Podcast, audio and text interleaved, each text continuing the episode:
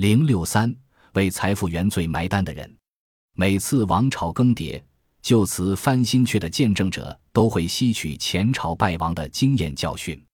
朱元璋对元朝不足百年就迅速败亡的历史现实也同样作出总结：元始昏弱，微服下移，训至于乱。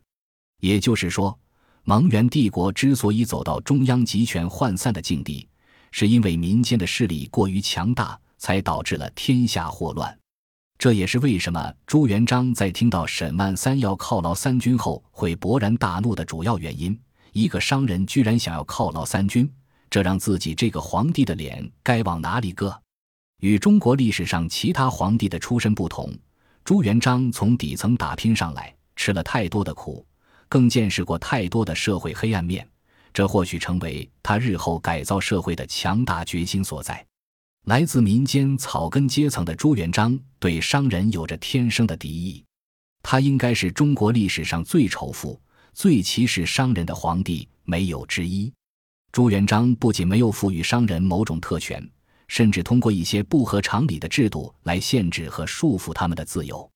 比如在生活方面，他规定农民可以穿绸、纱、绢、布四种衣料，而商人却只能穿绢、布两种料子的衣服。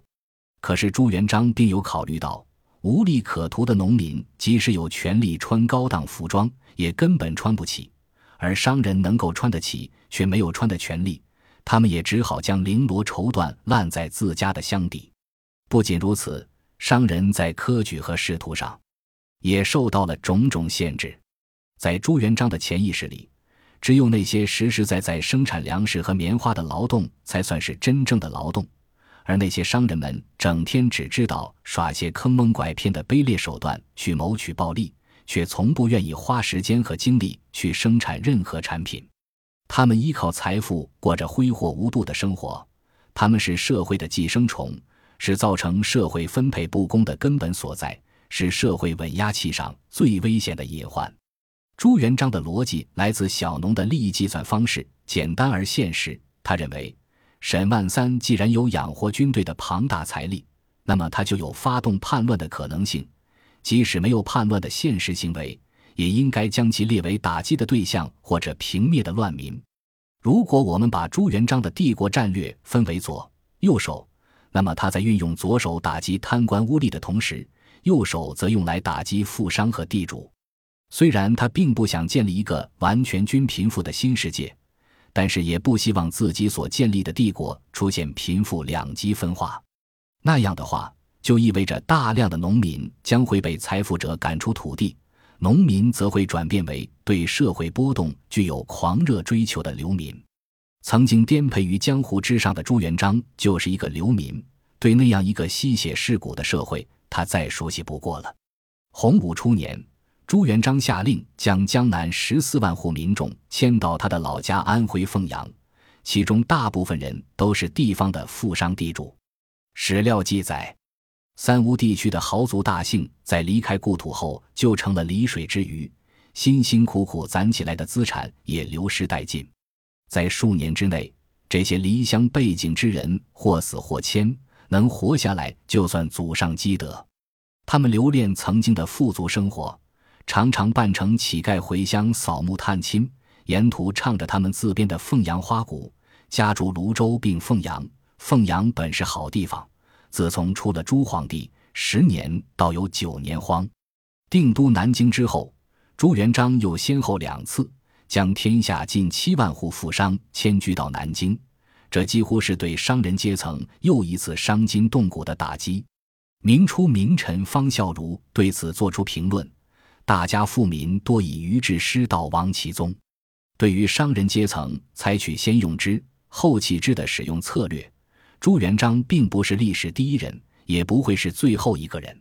这种对待商人的态度，可以说是所有造反成功者的共通之处。朱元璋有一段话讲得非常明白，他说：“以前汉高祖刘邦把天下富商都迁到关中，我一开始还觉得不可取，可是现在想来，京师是天下的根本，才知道必须要这样，这也是没有办法的办法。”当歼灭豪族成为帝国的财富战略之后，沈万三也就此走到了命运的终点。在此之前，他已经从朱元璋的一系列铁血政策嗅到了扑面而来的风险气息。为免树大招风，沈万三主动将自己偌大的家族资产分割为四户。沈家有人被举荐到京师为官，沈万三总会找各种理由推辞。臣等田地家财都是尚未保全地，又蒙赐俸难以销售，敢辞。